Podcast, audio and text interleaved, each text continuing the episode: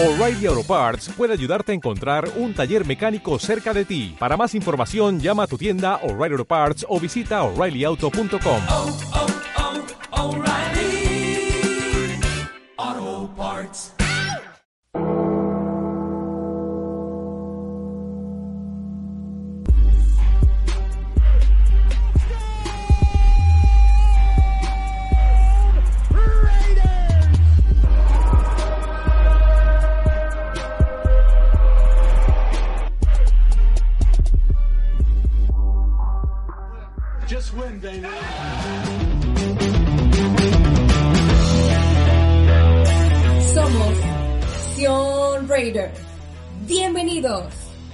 Bienvenidos al podcast número 22 de Nación Raider Pod.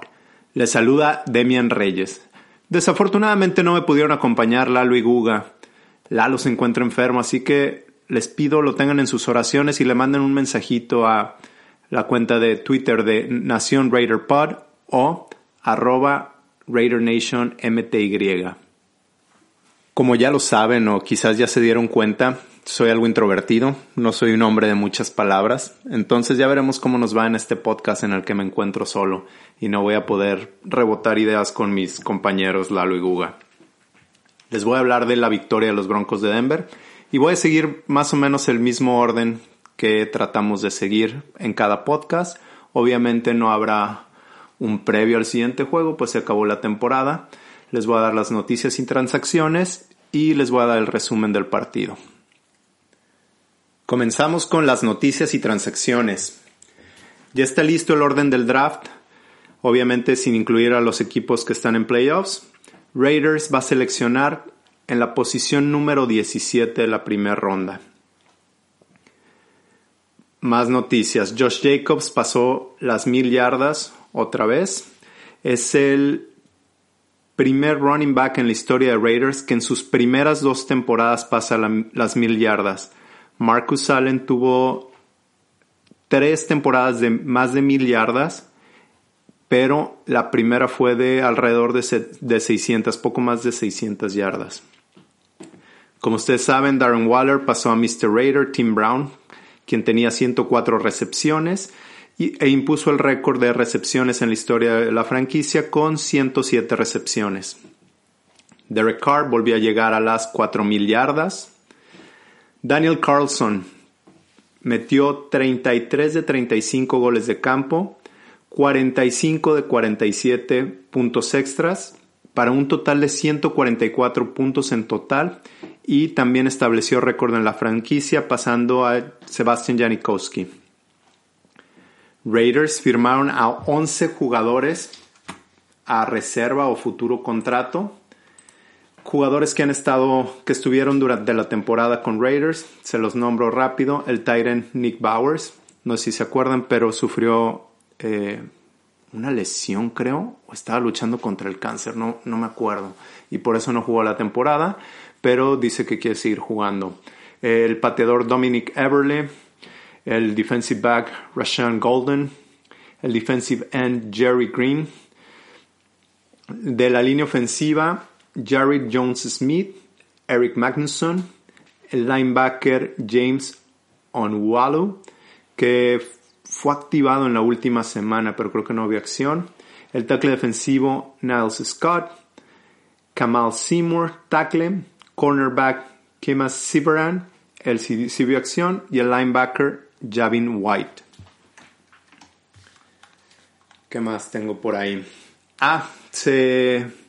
Charles Woodson está como uno de los 15 finalistas para el Salón de la Fama. Cinco serán elegidos en la semana del Super Bowl. Serán anunciados el día del Super Bowl. Entre los otros finalistas están Peyton Manning, Calvin Johnson, Reggie Wayne, Zach Thomas y algunos otros. Alan Faneca, creo, Tony Boselli.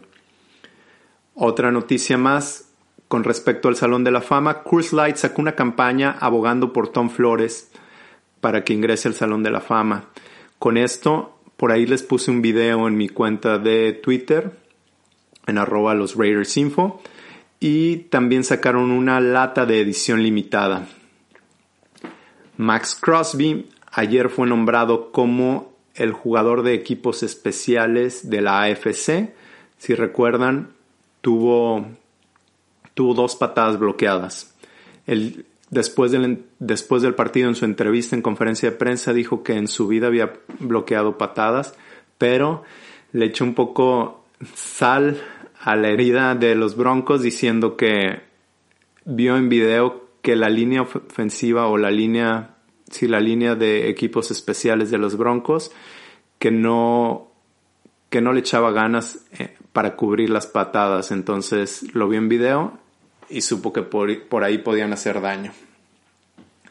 Ahora nos vamos con la sección del halo, que es lo bueno, lo malo, los invisibles, el golpe y la jugada. Lo bueno, aquí Milalo me dijo que Derek Carr eh, lanzó para más de 300 yardas y terminó con 6 partidos en la temporada con más de 300 yardas. Y nos recuerda que los últimos, los últimos dos partidos los hizo jugando con una lesión. Yo en lo bueno tengo quizás a,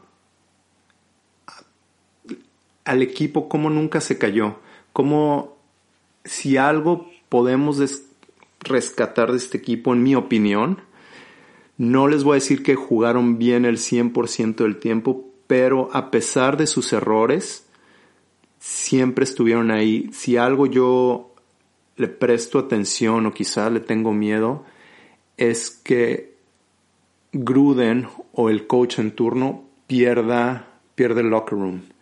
Y esto no se vio. A pesar, y creo que estaban las condiciones para que se, para que se diera eso, a pesar de, de perder o ganar dos de los últimos siete partidos, por segunda temporada consecutiva se volvieron a caer. Los jugadores siguen, siguieron luchando y siguieron luchando hasta el final, siguieron luchando hasta sacar el triunfo. Gruden no se quería ir, dijo que no se quería ir a descansar sin el triunfo. Ya después supe que nunca había ganado en Denver. Llevaba cero ganados, siete perdidos, le preguntó Paul Gutiérrez en la conferencia de prensa al final que sentía. Gracias por recordármelo. Entonces, para mí eso es lo bueno. Lo malo es que tuvieron cuatro balones perdidos, 14 castigos y pues no están jugando un fútbol disciplinado también. Para mí lo malo es que la identidad del equipo está algo perdida. Su fuerte era correr el balón, dijo Gruden que siempre su, su identidad era correr la pelota y ya de ahí abrir, abrir el juego y no se vio. Al final del partido quizás pudieron establecer la carrera después de que les habían ganado, corrido para más de 200 yardas en el primer juego. En este partido solo corrieron arriba de 106 y eso fue al final del partido con, algunas con algunos acarreos de Josh Jacobs. En el invisible, recuerden que este es el Unsung Hero. Yo tengo a Daniel Carlson. Daniel Carlson que estuvo ahí siempre presente, sí, se equivocó, ningún pateador es perfecto, ningún jugador es perfecto y de hecho ellos son más visibles y también creo que pues uno de sus errores ayudó a que nos costara el partido contra los Dolphins. Eh, pero en este partido siempre estuvo ahí y fue automático. Alguien decía, creo que tuvo 18 goles de campo en toda la temporada entre la yarda 20 y la 29 y mi amigo Harry Ruiz de La Nación Raider eh, publicó, publicó un hilo acerca de Daniel Carlson y alguien le decía, pues sí, pero ¿por qué no anotan touchdowns? Bueno, pues esa no es culpa de Daniel Carlson. A Daniel Carlson lo mandan a meter goles de campo y solo falló dos en toda la temporada y creo que los dos fueron en Cleveland donde el clima estaba horrible, si, si es que se acuerdan. El golpe, el golpe lo que en mis notas tengo a Dalin Levitt. No sé si recuerdan, después de que Raiders se va arriba en el marcador en el último cuarto, no para ganar el partido, eh, anteriormente, antes de la jugada de Jerry Judy, Daniel, Dalin Levitt tiene un muy buen golpe en el regreso de patada de salida, hace el tacleo. La jugada, la jugada, creo que hubo muchas jugadas buenas de Raiders a lo largo del partido, pero si voy a seleccionar una es la conversión de dos puntos. ¿Por qué? ¿Por qué elijo esta? Simplemente porque estaban en la misma situación que el año pasado, donde decidieron jugar la conversión para ganar el partido. Si no lo logran, lo hubieran perdido. Eh, Derek Carr pone una muy buena pelota entre brazos de muchos defensivos a Darren Waller y creo que es el final perfecto para un día y una muy buena temporada de quien quizás es el mejor jugador de Raiders, Darren Waller. Vámonos con mi sección. La sección que inició, la premisa era decirles las dos, tres, cinco jugadas que afectan el partido, pero se convirtió más en una recapitulación del partido y por ahí me dijeron que les gustaba volver a volver a vivir el juego. Entonces iniciamos con el, en el primer cuarto, si, si recuerdan, Raiders inició con un 3 y fuera y en su segundo drive iban a tener otro 3 y fuera, pero decidieron jugarla en cuarta y uno en la yarda 34 de su territorio. Después de eso, Derek Carr lanza largo un go a Nelson Aguilar que los pone en primer gol en la 7. La siguiente jugada, eh, Derek Carr conecta con Aguilar, pero Say Jones, para touchdown, pero Say Jones hace un pick y los pone en una mala posición, los manda 10 yardas para atrás, entonces eso trae primer y gol, pero ahora en la yarda 17 de los Raiders. Y aquí viene el primer error de los árbitros. Ah, los árbitros dieron, híjole, tuvieron un muy mal juego, no es noticia, ustedes saben que, que nos afectan mucho a Raiders. De hecho, paréntesis, escuchando a Hunter Renfro con, con Scott Goldbranson en su sección de los 13 minutos con Hunter Renfro los lunes, eh, algo hizo alusión a eso. Le, le dijo, Hunter Renfro aceptó y le dijo, le dijo a Scott, bueno, pues somos Raiders, ya sabes cómo es esto, que siempre van a, siempre van a elegir el otro lado los árbitros. ¿Por qué? No lo sé. Pero bueno, el primer error de los árbitros en primer gol en la yarda 17, cuando eh, Raiders trata de sacar un, un screen a Darren Waller, pero es sujetado y no lo dejan salir a pase. Derek Carr termina picando la pelota en los pies y no sacan nada de esta, de esta ofensiva en la que realmente habían tenido un touchdown. Los árbitros marcaron muy bien el pick que hizo Say Jones pero después no marcaron el holding a Darren Water. Eh, Raiders solo saca tres puntos de esa ofensiva. Termina el cuarto con 10 a 3 y la defensa de los Raiders se veía como cuando Gunter estaba al mando. No podían detener para nada a los Broncos. En el segundo cuarto, la primera jugada del segundo cuarto, en segunda y nueve, pase al flat a Darren Waller que suelta la pelota después de, después de haber completado el balón y aquí es el primer fumble, el primer, la primera pérdida de balón de los Raiders. Pero la defensa despierta y detiene a los Broncos. Broncos patea de la yarda 56 y falla el primer gol de campo que fallaron.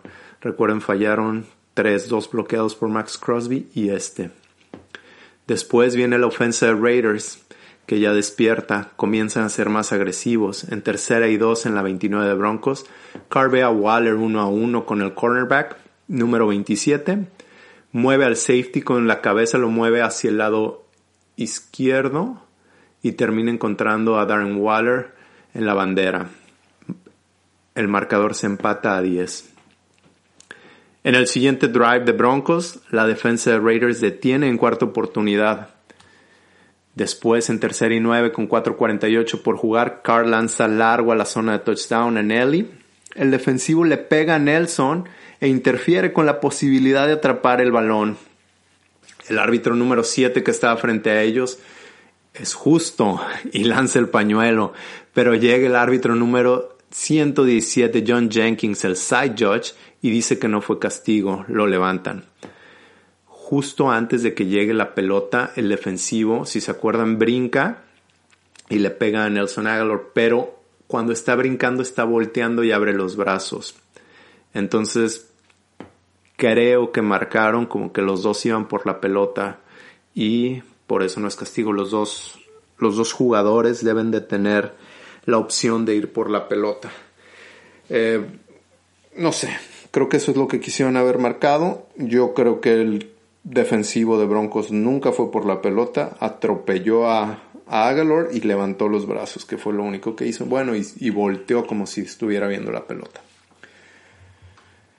Después viene el Two Minute Drill, que maneja muy bien Carr. En segunda y diez, bueno, Carr y los Raiders, incluyendo a John Gruden, el cual a veces no nos gustan sus su play call, pero en el two minute drill lo hacen muy bien. En segunda y 10, Hunter Renfro hace un drag route en la zona de linebackers y cuando el balón está por llegar, el linebacker número 45 le pega, tampoco de pañuelo. En tercera y 15 desde la 26 de los Broncos con 30 segundos por jugar. Brian Edwards está uno a uno con el defensive back número 42 y Derek Carr le manda un pase al hombro de atrás, back shoulder throw, y Brian Edwards consigue su primer touchdown como Raider. El marcador se pone Raiders 17, Broncos 10. Y antes de irse al descanso, con lo poco que quedaba, eh, los Broncos de Denver intentan un gol de campo de 70 yardas, pero es bloqueado por Max Crosby. Y Henry Rocks agarra la pelota, lo empieza a regresar. Y ahí yo creo que si Kyle Wilber, quien es el capitán de equipos especiales, no echa la hueva y realmente termina bloqueando a su, a su hombre, Henry Rocks se pudo haber ido hasta el otro lado. Tengo que ver el, el All 22 para ver todos los hombres que había. Quedaba el pateador según la toma de la televisión y estaba siendo bloqueado por dos Raiders. Entonces yo creo que no hubieran detenido a Henry Rocks y hubiese podido meter touchdown. Esas son las, las jugadas o los momentos que, que pueden definir un partido. Porque ahí si hubieran ido al vestidor 24 a 10 en lugar de 17 a 10 y creo que sí les baja la moral a los Broncos. Vámonos con la segunda mitad. En el tercer cuarto, en el primer drive de Broncos, los árbitros le regalan un defensive pass interference a los Broncos en la 22 de Raiders. Estaba viendo la repetición y la de la televisión no muestra ningún contacto eh, de Nevin Lawson con el receptor. Sí está cerca. Y si es que hubo contacto fue mucho antes de la yarda 22, fue por ahí de la, de la yarda 30 y pudo haber sido marcado holding, no fue interferencia de pase. Pero bueno, esa es otra.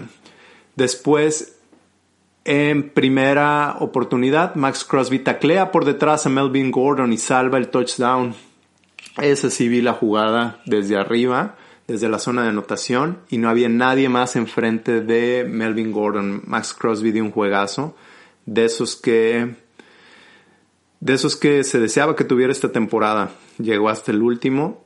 Venía en esta jugada, él está de a la defensiva del lado izquierdo y por atrás de las líneas alcanza a Melvin Gordon que está hasta el otro lado, del lado derecho de la defensa de Raiders. Fue una, una carrera, una resbalada por el lado izquierdo de su línea ofensiva. Los Broncos solo pueden sacar Tres puntos, el marcador está Raiders 17, Broncos 13. Después en tercera y tres con seis minutos por jugar, Carr lanza su primera intercepción del partido. Un pase alto a Darren Waller. De esos decía, creo que era Tiki Barber, el cronista de Estados Unidos, el comentarista, y decía de esas jugadas que Darren Waller nos tiene acostumbrados en atrapar. Creo que no, creo que fue muy alto y fue muy mal pase. Pero la defensa volvió a parar a los Broncos y solo sacaron tres puntos.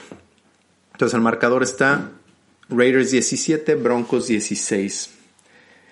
Después, Raiders recibe la pelota y en primer y 10 viene la reversible con Henry Rocks tercero y le pegan en la cabeza y automáticamente suelta el balón. A ver, aquí no, no le iba No iba a hablar mucho de esto, pero ahorita que no tengo a mis compañeros, pues me voy a dar un poquito de más tiempo. Yo tuiteé que le habían pegado casco contra casco. Creo que esa es la primera impresión. Después, en la repetición en cámara lenta, se ve que es con el hombro. Está dudosa y les doy el beneficio de la duda. Pero creo que de la manera en que cae Henry Rocks, de la manera en que vuela su cabeza, cae noqueado, creo que el beneficio de la duda debió de haber sido para Henry Rocks. Y más por como hemos visto que han castigado a Raiders por esos golpes, entre comillas, excesivos, algunos de Abram. Hace, hace poco fue multado Abram semanas después del juego contra Falcons por dos golpes y yo vi los golpes y no tienen nada que ver con este golpe. Pero bueno, en fin, sí creo que se pudo haber marcado. Si no se marcó, también después de ver la repetición en cámara lenta, entendí el porqué, pero hoy que volví a ver la repetición del partido, híjole, yo creo que todos creemos que fue casco contra casco de la manera en que, en que se mueve Rocks. Bueno, Henry Rocks suelta el balón, Broncos tiene la pelota y en la primera jugada del cuarto cuarto se van arriba con una carrera de Melvin Gordon y convierten la conversión para poner el marcador Broncos 24, Raiders 17. Después, este cuarto cuarto estuvo muy bueno. Después, en primer y 10, en la 40, el defensivo de Broncos número 23 obstruye la ruta de Darren Waller.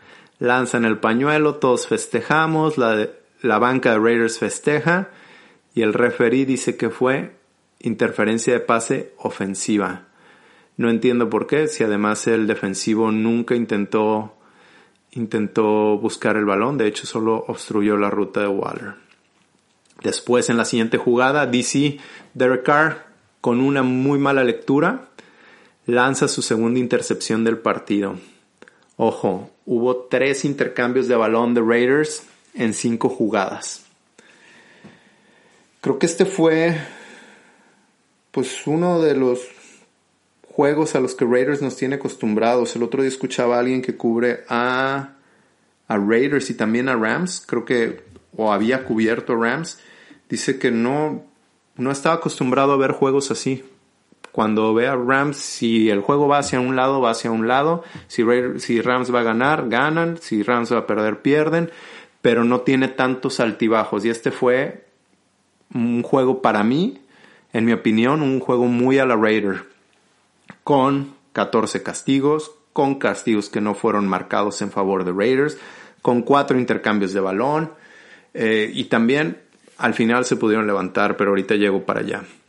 Después de ese intercambio de balón, Morrow hace un saque en tercer y largo y saca a los Broncos de zona de gol de campo. Despejan los Broncos. Y en primer y 10 en la yarda 28 de Broncos, en ese drive de Raiders, una inside zone de Josh Jacobs y se escapa para el touchdown y empatan el partido a 24. Aquí es donde viene el golpe de Dallin Levitt en el regreso de patada. Y después tienen dos malas jugadas los Broncos. Y en tercer y 10 desde la 8, Drew Locke, que parecía Drew Brees o Drew Bledsoe, conecta con Jerry Judy para 92 yardas. Otra vez Abram no es disciplinado en su lectura. Muerde el flat, no sé por qué. Estaba estaban en cover 2. Él estaba a cargo del centro del campo, pero se va con el flat y permite que le completen en su zona. Jerry Judy se va 92 yardas para el touchdown y los Broncos se ponen arriba. Después era momento para Raiders, quienes tienen la pelota, pero se van con un 3 y fuera y no pueden sacar nada. Y los Raiders patean con 2.45 por jugar. Pero después la defensa de Raiders detiene después de haber sido ayudados por Melvin Gordon. Se salió del campo en dos jugadas seguidas. Una de ellas creo que no afectó tanto porque creo que hicieron un holding. Entonces había castigo. De todos modos se detiene el reloj. Pero sí no entiendo. Así como Abram quien no es disciplinado y de repente como que su cosas que debiera saber, fútbol IQ, IQ, no lo tiene. Melvin Gordon no sé por qué salió del campo, pero detiene el reloj bien para Raiders. Y después Max Crosby por fin tiene un sack.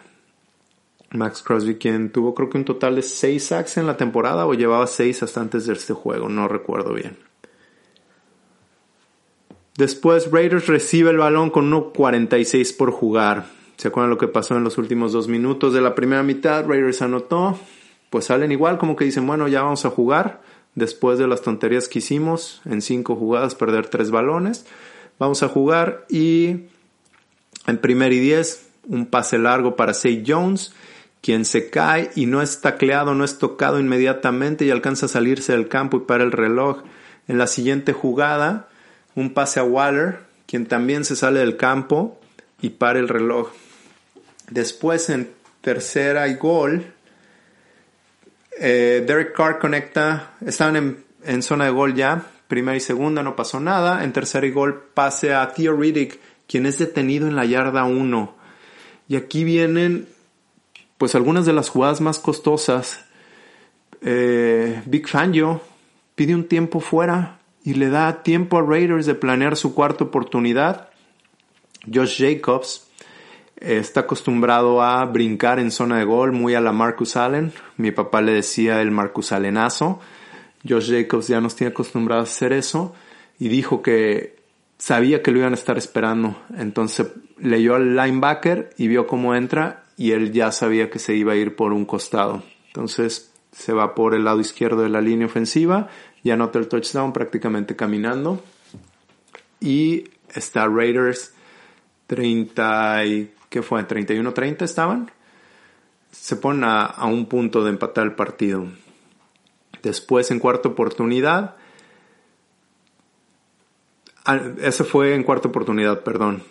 Raiders está a un punto de empatar el partido y Big Fangio toma otro tiempo fuera y le da tiempo a John Gruden de elegir a su personal y escoger la jugada. Si se acuerdan, si pusieron atención, estuvieron cambiando el personal, creo que en dos o tres ocasiones.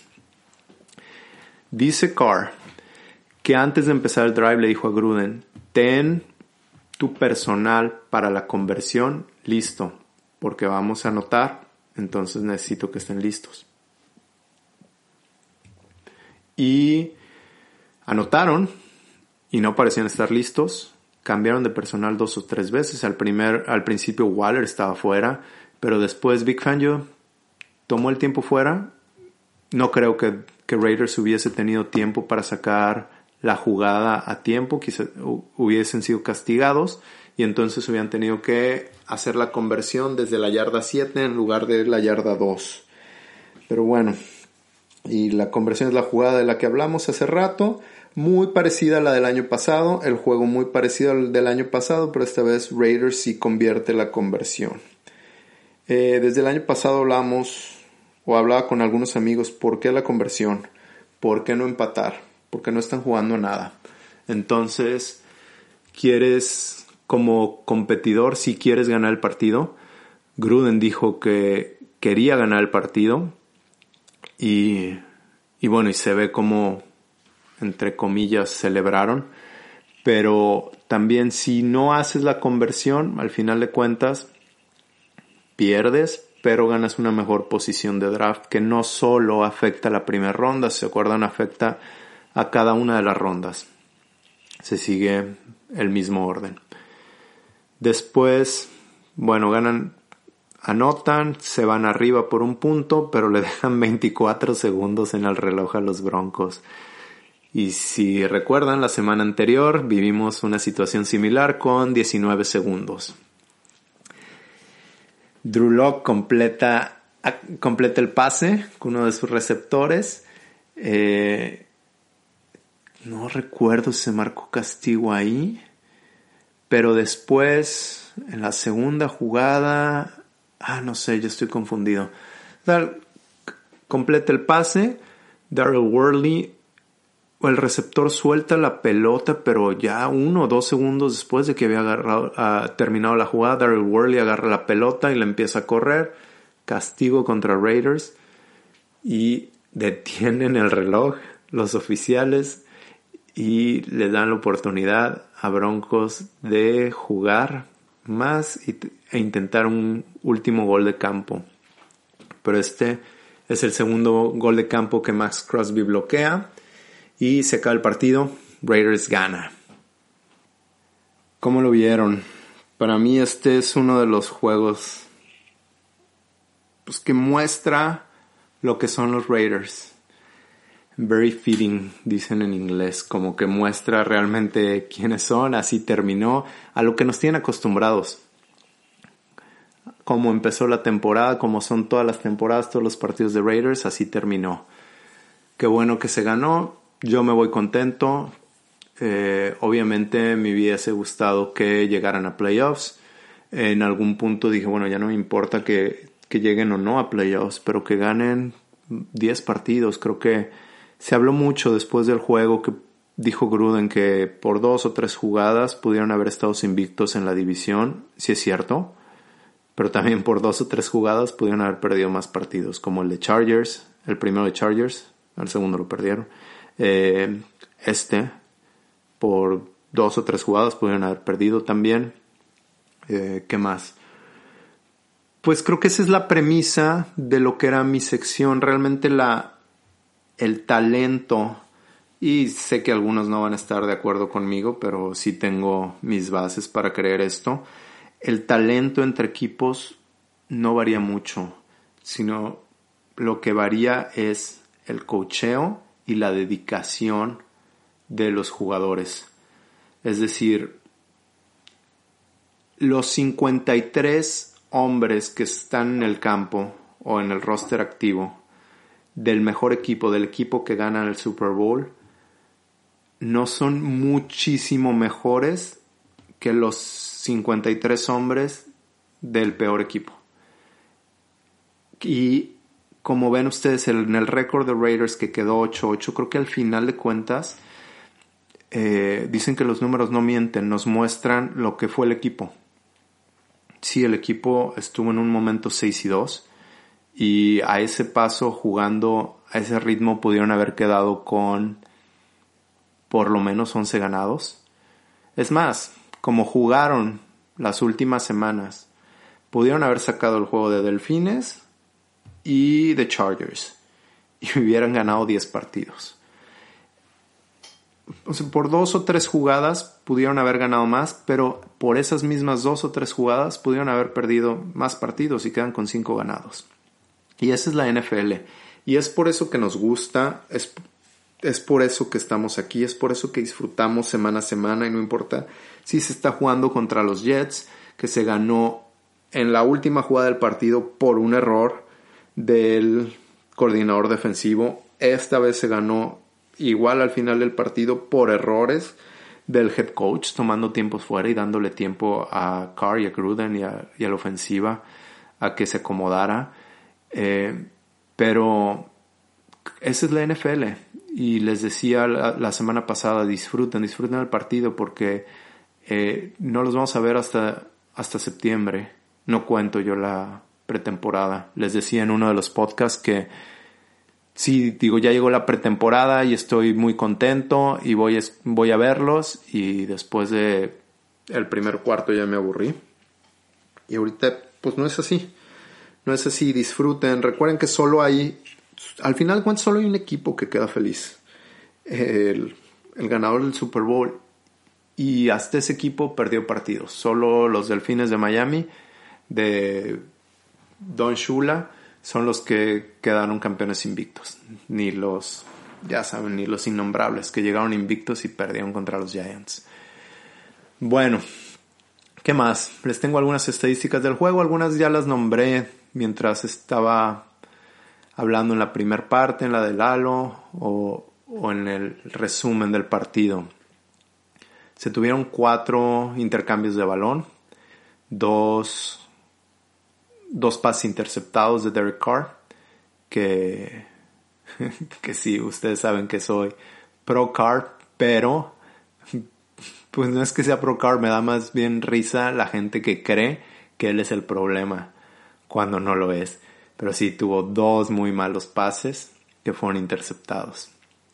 Después hubo 14 castigos contra solo 4 de Denver. Esto es la receta para de- desastre. Esto casi nunca se gana en la NFL. También, ay, por ahí tengo... Ah, no, tengo por aquí. Ten, hacia el tiempo de posesión.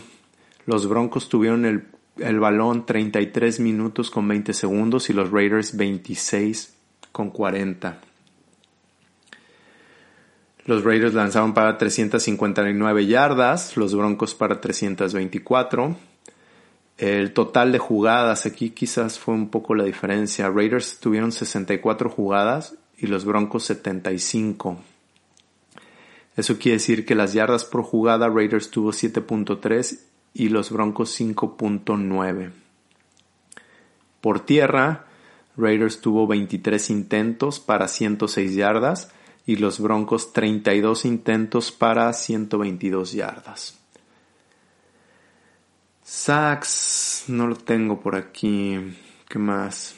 Este. Ah, en tercera oportunidad, Raiders otra vez mal. 5 para 13. No. 5 de 13. Y los Broncos 7 de 16. Pues no muy bien tampoco. Y en cuarta oportunidad, la eficiencia de Raiders fue del 100%, 2 de 2. Y los Broncos 0 de 1. ¿Qué más? Darren Waller completó 9 pases para 117 yardas, un touchdown y una conversión. Eh, Josh Jacobs corrió en 15 ocasiones para 89 yardas y 2 touchdowns. Eh, Darren Waller tuvo un total en la temporada de 100 pases, 107 pases atrapados y ahora es el nuevo récord de la franquicia. Como les decía al inicio, rebasó el récord de Mr. Raider Tim Brown, quien lo tenía desde 1997.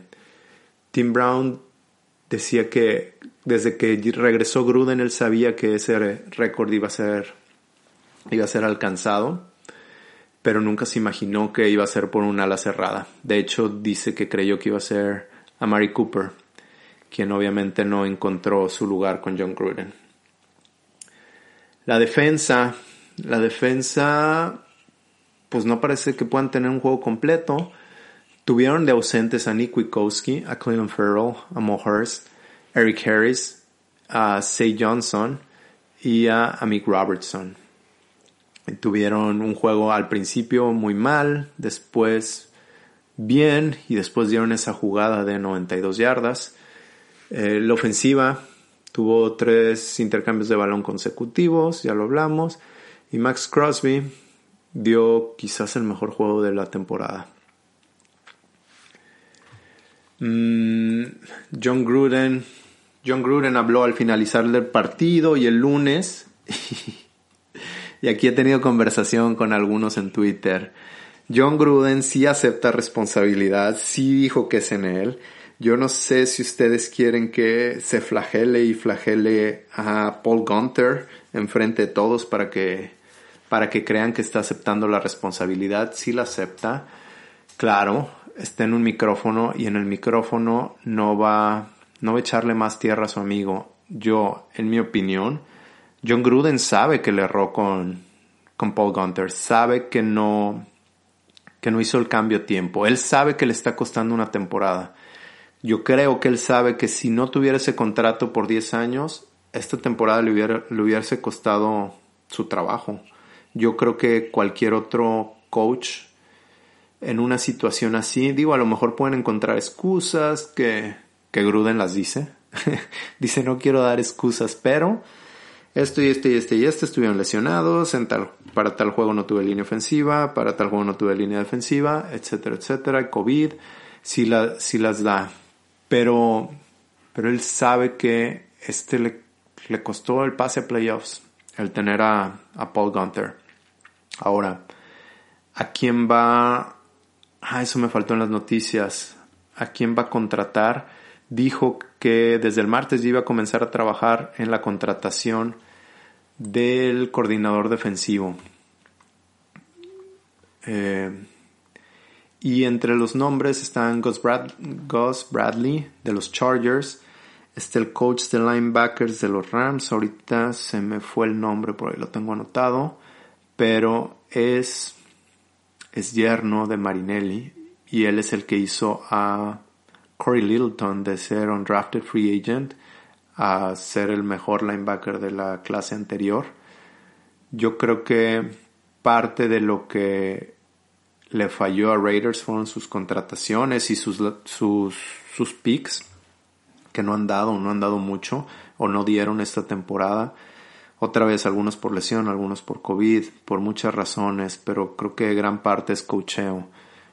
Eh, creo que tienen algunas piezas en la defensa, pero bueno, el análisis lo haremos con Lalo y Guga después.